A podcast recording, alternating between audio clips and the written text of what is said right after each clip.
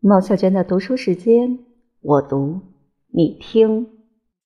第五十八章：第一次十字军的起源及兵力，拉丁君王的出身背景，进军君士坦丁堡，希腊皇帝亚历克修斯的政策，法兰克人夺取尼斯、安条克和耶路撒冷，解救圣地，不勇公爵戈弗雷在耶路撒冷即位为王。建立拉丁王国，公元一零九五年至公元一三六九年。一十字军的起源于教皇乌尔班的宗教会议，公元一零九五年。土耳其人具有耶路撒冷以后，过了二十年，有位名叫彼得的隐士前来参拜圣母。他是法国人，出生在皮卡蒂行省的亚眠。看到基督徒在朝圣期间受到欺侮和压迫，使他极为气愤，顿生同情之感。提到耶路撒冷教长的处境，使他热泪盈眶。他在热诚探望之下，得知东部的希腊皇帝根本没有将耶路撒冷放在心上，要他们如何能有获得拯救的希望？教长对君士坦丁的继承人极为不满。将他那败德的恶行和虚弱的国事全部揭露出来。隐士听了以后，高声叫道：“我要唤醒欧洲的强国，对你伸出援手。”果真如此，欧洲听从隐士的呼吁。甚为惊异的教长在他辞行之时，交给他表示信任和申诉的书函。于是，彼得在巴黎上岸以后，马上赶去参见罗马教皇。他的身材矮小，而且容貌猥琐，但是两眼炯炯不可破视，谈吐有力，坦诚直爽，能打动对方的内心，乐意听从他的教诲。他出生于上流社会的家庭，过去在邻近的布涅格伯爵麾下服刑兵役，后来伯爵成为第一次十字军的英雄人物。彼得很快抛弃军旅生涯和红尘世界。如果这个传闻没有错，原因在于出身贵族家世的妻子既老又丑，使他毫无缅恋之情。离开家庭，进入修道院，最后自己找一个隐居之地，苦修和孤独的环境使他的身体憔悴，内心出现各种幻想。凡事所愿，都令他信以为真。凡是所信，都会在梦中见到，甚至产生灵魂出窍的感觉。朝圣客从耶路撒冷返乡，都会成为宗教狂热的信徒，只是他已经超过那个时代常见的疯狂状况。教皇乌尔班二世把他当成先知，极力赞誉他的构想带来光荣，答应召开大公会议，给予最大的支持，鼓励他。到各处去宣扬拯救圣地的理想，获得教皇的批准，激起他百折不回的勇气，负起传教士虔诚的使命。很快穿越法兰西和意大利的行省，他的饮食简单又有节制，冗长的祈祷充满热烈的情绪，接受赠送的布施，转手分配给需要的人。他光着头赤着脚。羸弱的躯体裹着一件粗布衣服，背负一个沉重的十字架，展现耶稣受到折刑的模样。他骑着驴子的模样，在众人看来，圣洁的地位可以服侍至高无上的神人。他在教堂、街巷和大道对无数的群众宣讲福音的道理。这位隐士无论进入皇宫还是木屋，都抱着泰然自若的神情，召唤大家忏悔和从军。所有的人民全都热烈响应。他描述巴勒斯坦的土著和香客遭受的痛苦，每个人都感染到恻隐之心。他请求英勇的武士前去保护他们的教友和救世主。每个人的心胸燃起气愤的怒火。他用姿态、眼泪和失声的叫喊来弥补语言的沟通。他自认可以向基督和圣母诉求。能与天国的圣徒和天使谈话，即使他欠缺理性，又有什么关系？就是雅典口若悬河的演说家，对他的成功也只有甘拜下风。粗鲁不堪的宗教狂热分子已经如愿煽起高涨的情绪，基督教世界对教皇的会议和敕令失去等待的耐心。个性豪迈的格雷高利七世赞成欧洲用武装来对付亚洲的权谋，他的信仰和抱负散发出炽热的情感。这些仍旧在他的书信中表露无遗。从阿尔卑斯山两侧，五万名正统教徒自愿投效到圣彼得的旗帜之下。身为使徒的继承人宣示自己的意图，要亲自率军出阵攻打那群邪恶的穆罕默德信徒。执行这次神圣任务的荣誉或是羞辱，虽然不应归于个人，已经保留给乌尔班二世来承担。他是格雷高利七世最受信任的门人。乌尔班二世着手进行东方的征战，这时他的对手是拉文纳的吉布特，还具有罗马大部分地区，正在加强各种守备工作，要与乌尔班争夺教皇的头衔和地位。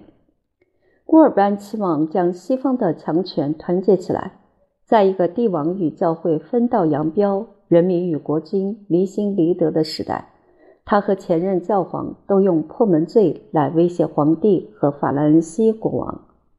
法兰西的腓力一世过着淫乱的生活和通奸的婚姻，带来各方的责难，使他极为愤怒。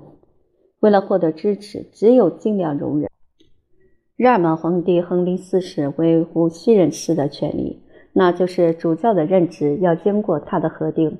用赠送指环和木杖当成信物。皇帝在意大利的党派被诺曼人和马迭尔的伯爵夫人的部队所粉碎。他的儿子康拉德的叛变和妻子的丑闻，使得长期的争执更为恶化。在君士坦斯和普拉森提亚的宗教会议，他的妻子承认有多次卖淫的行为，因为他不尊重他的荣誉，也不在乎自己的颜面。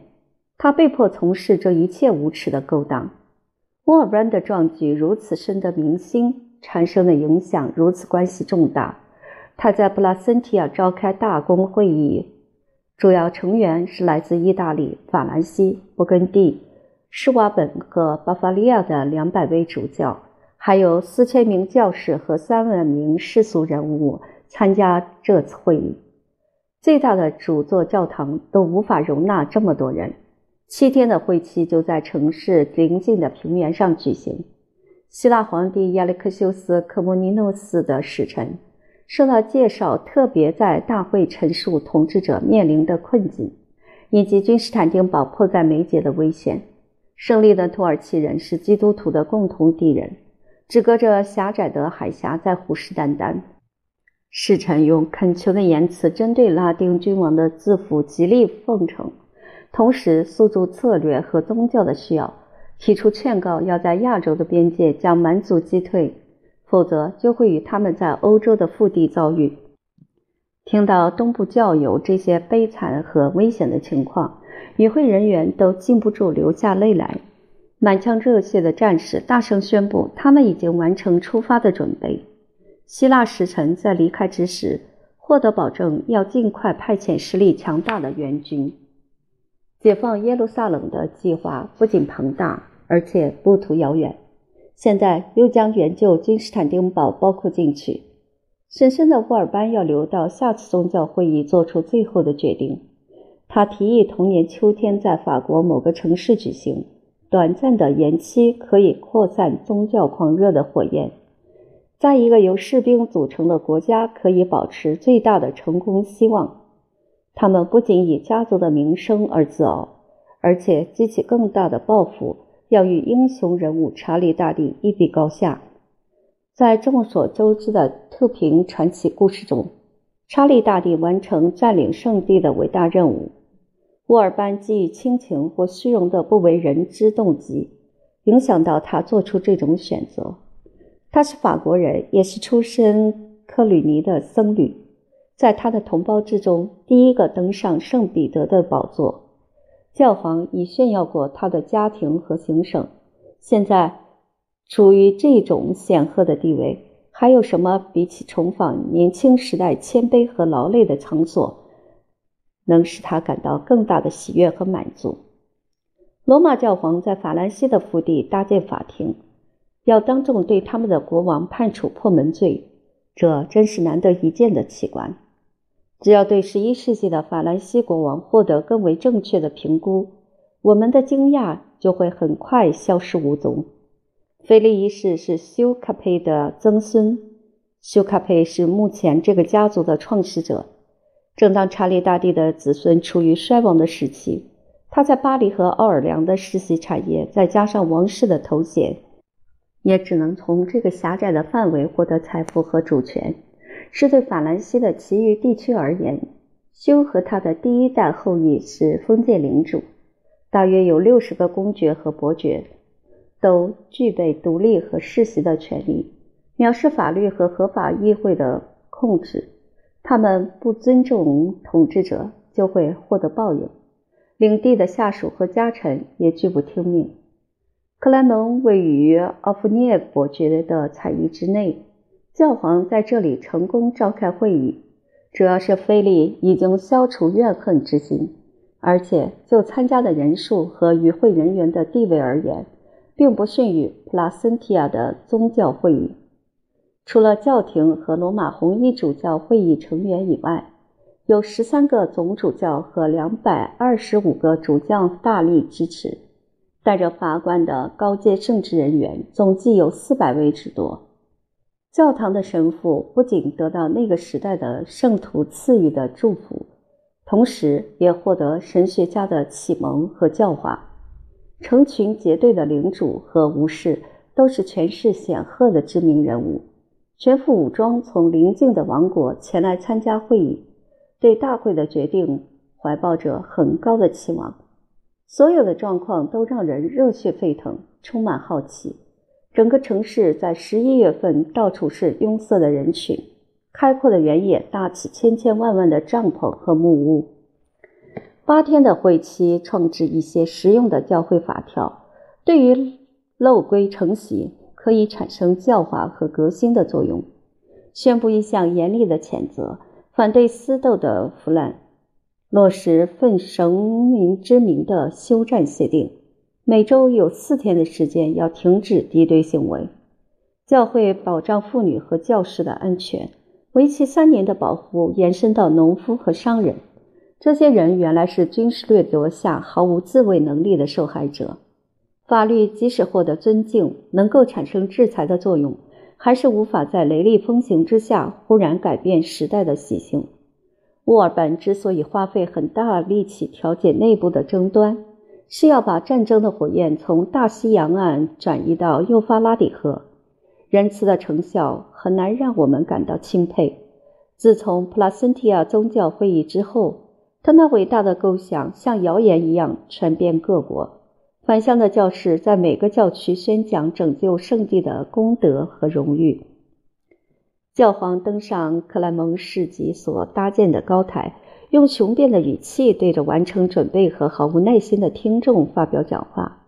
他的主题立场鲜明，他的布道言辞激烈，他的成功已经是沛然莫之能御。演说家被数千人的欢呼声打断，群众异口同声用乡土的方言大声喊叫：“这是神意，这是神意！”教皇回答道：“实实在在，这是上帝的旨意。”让我们把这句值得纪念的话，圣灵所启示的言辞带到战场上去呐喊，鼓励基督的武士发挥献身的精神和奋斗的勇气。他的十字架是你们获得救赎的象征。带着这个像血一样鲜红的十字架，在你们的胸膛或肩膀，当做永恒的标志，当做无法撤回的承诺和最神圣的誓言。大家兴高采烈接受他的建议。人数众多的教士和信徒都在衣服上缝着十字架的记号，恳求教皇率领他们进军。格列高利更五为谨慎的继承人婉拒这种危险的荣誉，他的借口是教会处于分裂的状况，无法丢下圣旨所带来的责任。他建议信仰虔诚的人，要是在性别、职业、年龄和体能方面不具备这方面的资格，要用祈祷的施舍来为他们之中的强壮弟兄提供个人的服务。他指派仆役主教阿德玛为他的代表，授予称号和权力。第一位从他的手里接受十字架。位于最前列的俗家首长是图卢兹伯爵雷蒙，他未能亲自参加会议，就派遣使臣代表他立誓接受赋予的荣誉。高举着十字架的武士在祈祷忏悔和赦免罪孽以后，受到不断的开导，要他们返乡，邀请亲戚和朋友共享圣举。出发前往圣地的时间定为一年八月十五日的圣母升天节。二、十字军东征的正义原则、主要动机和后续影响。人类对暴力的运用是如此熟悉，甚而视为自然之事，在我们的纵容之下，微不足道的怒意或引起争议的权利，必然成为充分的理由。可以在国家之间产生敌对的行为，但是就圣战的名义和性质而论，需要进行更为严谨的查证。我们不能贸然相信耶稣基督的仆人可以拔出毁灭的宝剑，除非出于动机相当纯洁、争执完全合法、需求无法避免。作战行动的策略要求取决于经验获得的教训。然而，这种教训得来何其缓慢！在采取行动之先，宗教事业的公正与合理要能满足我们的良心。十字军东征的时代，无论在东方还是西方的基督徒，全都受到说服，认为是顺应天理人情的事。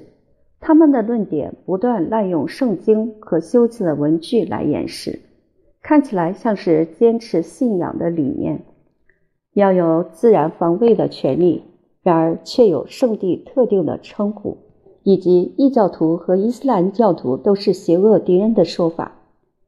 其一，正当防卫的权利可以将民事和宗教的盟友全部包括在内，这是很合理的事。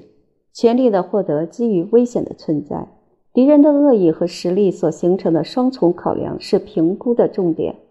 归咎穆斯林信奉有害人类的教条。他们认为有责任要用刀剑绝灭所有其他的宗教。这种无知和偏见的指控受到《古兰经》的驳斥。从伊斯兰征服者的历史以及他们对基督教信仰公开与合法的宽容，也知道这是不符合事实的说法。但是不可否认，东方的教堂受到严苛的束缚和高压的迫害。即使处于这种环境，他们无论在平时还是战时。对于统治世界的绝对权利，坚持己见，维护神意的权利要求，在正统教会的信条之中，不信上帝的民族始终形成威胁，会让我们丧失现在的宗教或未来的自由。到了十一世纪，土耳其战无不胜的军队的确令人感到忧虑。这种后果不仅真实存在，而且已经迫在眼前。不到三十年的功夫，征服亚洲所有的王国，最远到达耶路撒冷和赫勒斯滂海峡，希腊帝国的在毁灭的边缘摇摇欲坠。除了对基督教弟兄表示诚挚的同情，拉丁人基于公理正义和利害关系，要支持君士坦丁堡，这是西方世界最关紧要的天堑。为了有利于守势战略的要求。不战而屈人之兵与击退立即的强势，应该给予同等的重视。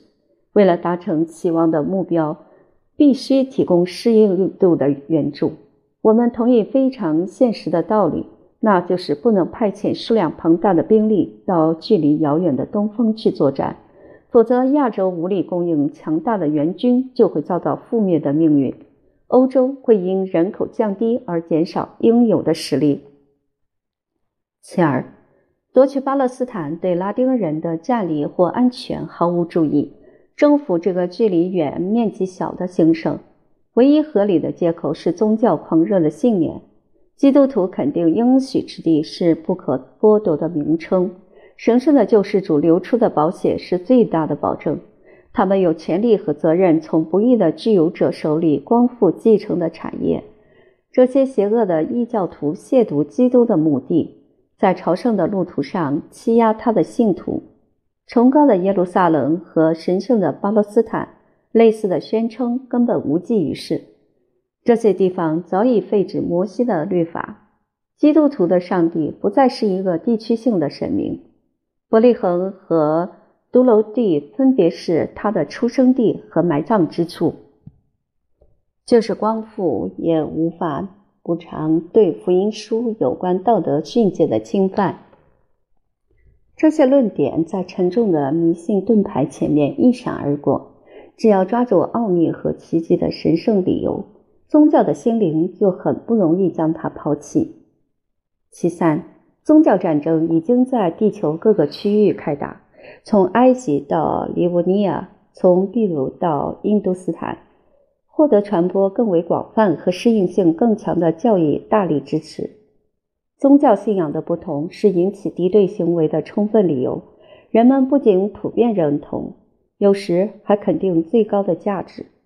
手持十字架的战士可以杀死或制服冥顽不灵的不幸者。这种上帝赐予的恩典是主权和慈悲的唯一来源。大约在第一次十字军东征前四百年。日耳曼人和阿拉伯人这些蛮族花费同样的时间，运用类似的手段，分别获得罗马帝国在西部和东部的兴盛。信奉基督教的法兰克人因时间和条约的关系，他们的征服行动成为合法的具有。伊斯兰的君王在臣民和邻国的眼里仍然是暴君和藩王，可以用战争和起义的武力。将这些非法的所得合法拿走。基督徒严谨的生活和习性已经开始松懈，逼得要加强纪律和忏悔。治疗随着罪孽的成长而增加。在原创教会进行赎罪的工作之前，能够自愿采取公开告诫的方式，不会引起紧张的对立。中世纪的主教和教士要询问罪人。强迫他交代自己的思想、言语和行为，规定他与上帝修好的条件。任性和暴虐轮番滥用这种自由裁量的权利。惩戒法规的制定用来告知并规范宗教法官的出现。希腊人最早运用立法的模式，补偿赎罪法条经过翻译，为拉丁教会所效仿。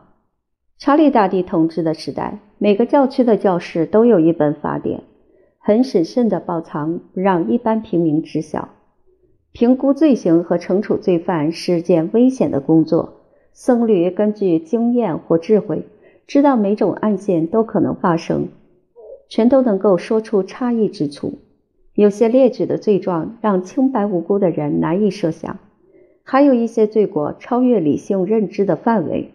最常见的犯罪行为像是奸淫和私通、伪证和亵渎、抢劫和谋杀。按照不同的情况或环境，用苦修或忏悔来赎罪，期间从四十天可以延长到七年。在悔改期限之内，有益的规律生活，如斋戒和祈祷，病人得以复原，罪犯获得赦免。他的衣着简陋，不合时样，表现出忧伤和懊恼。谦卑的态度，拒绝社交生活的乐趣和事业的发展，但是严格执行这些法规，就会使皇宫、军营和城市的人口大量减少。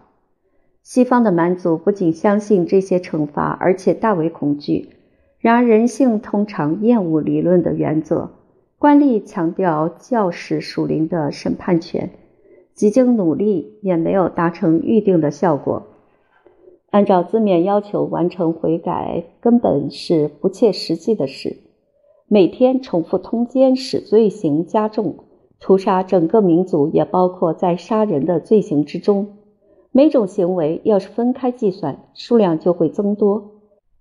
在这样一个社会混乱和恶行如麻的时代，就算是生性谦卑的罪人，宗教方面的罪孽也容易欠下三百年的债务。无法负担之下，只有要求减刑或赦免。就富人而言，一年的苦修悔改要缴纳二十六个苏勒达斯银币，大约是四磅，就可获得减免。穷人只要三个苏勒达斯，约为九个县令。这些布施立刻拨交教会运用。从信徒的罪孽获得的赎金是财富和权力取用不竭的来源。三百年的债务相当一千两百磅，即使是富有资产的人士也会倾家荡产，可以转让产业来支付金钱的不足。批评与查理最慷慨的赏赐，是他们的灵魂需要治疗最明确的证据。民法有一条基本的原则。任何人拿不出钱财，就得用身体来抵账。鞭笞的肉刑也为僧侣所采用，这是廉价而又痛苦的等值处分。根据一种极其怪诞的计算方式，一年的悔改还要多加三千鞭的体罚。一位有名的隐士圣多明沃，绰号称为“铁胸甲”，对接受这种惩处具备技巧和耐性，在六天之内完成一个世纪的数量。也就是受到三十万次的鞭打，有很多悔罪苦修者无分性别，都依循这个榜样。代人受罪的自愿牺牲者可以获得允许。一个身强力壮、经过训练的人员，可以用他背脊代为他的恩主赎罪。十一世纪的这种金钱和人身的补偿，形成更为体面的方式，让人感到满意。那些在阿非利加和西班牙与萨拉森人作战的士兵，服务军旅所建立的功勋，受到乌尔班二世前任的认同。教皇在克莱蒙的大公会议里宣布，给予献身十字架旗帜的从军人员绝对的恩典，一切的原罪获得赦免，而后所有的罪孽当作依据教规而悔改，全部为教会所接受。当前这个时代的人生观非常冷漠，对于过去充满原罪思想和宗教狂热的世界，无法感受那种深刻的印象。本堂神父大声呼吁，唤醒数以千计的强盗、纵火犯和凶手，要去救赎自己的灵魂，要用伤害基督徒同胞的行为，对不信上帝的异教徒痛下毒手。无论是哪个阶层或教派的囚犯。他们都热诚赞同赎罪的条件。没有人完全纯洁，不能豁免罪孽的定验和惩罚。大多数对公正的上帝和教会负有应尽的义务，要靠着虔诚的勇气才够资格获得尘世和永恒的赏赐。如果他们作战阵亡，热心的拉丁教士毫不迟疑，会用信教者的冠冕装饰他们的坟墓。要是他们还能幸存，也不会没耐心等待天国的报酬。虽然时间已经延迟，但是恩典还会加多。他们将要为神的儿子流血奋战。耶稣不也是为了拯救世人牺牲自己的生命？他们举起十字架，带着信心走主的道路。上天的保佑在照顾他们的安全。或许他那可见而神奇的力量。使得他们神圣的事业遭遇困难时，可以化险为夷。耶和华的云柱和火柱，先于以色列人进入应许之地。基督徒难道没有怀抱理由充分的希望？河流会在他们渡过的时候分开，坚固城市的防壁会在他们号角声中倒塌，太阳会在飞驰的途中暂时停下，好让他们有更多的时间去歼灭那些不信主的人。对于那些进军圣墓的领首领和士兵，我敢很肯定地表示，全部受到宗教狂热的精神感召，有建立功勋的信心，有获得报酬的希望，有神明协助的保证。我同样抱着一种信念，就是对他们中间很多人来说，宗教狂热并不是他们采取军事行动的唯一因素，甚至有些人还不认为是主要因素。宗教信仰的运用或滥用，对于国家风气所形成的潮流产生很小的阻力，反而是造成的推力却沛然莫之能御。反对满族的私人械斗、血腥的马上比武、放荡淫逸的爱情以及不法的格斗审判，教皇和宗教会议只会发出毫无效用的雷霆之声。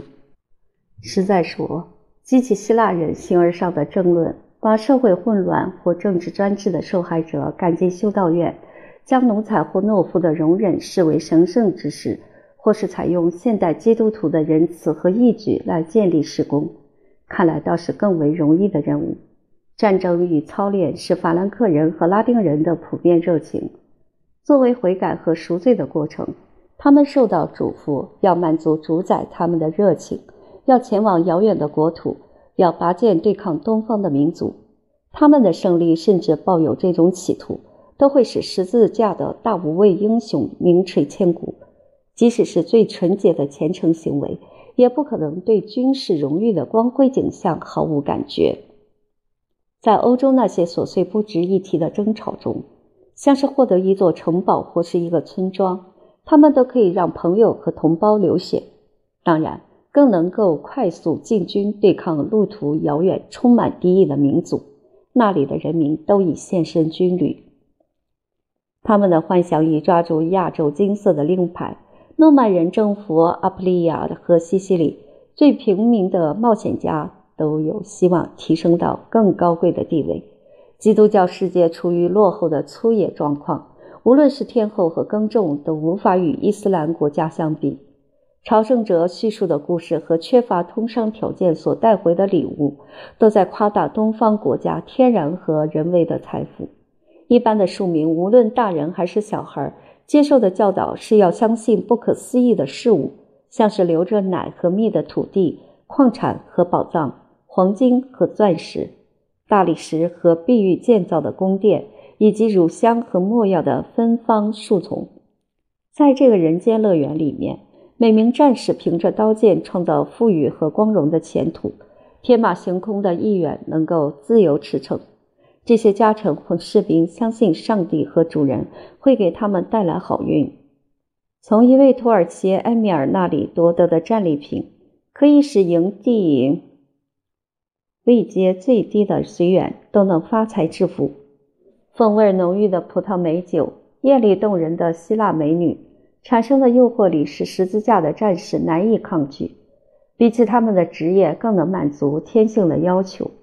追随的群众处于封建体制或基督教会的暴虐统治之下，爱好自由成为更有利的诱因。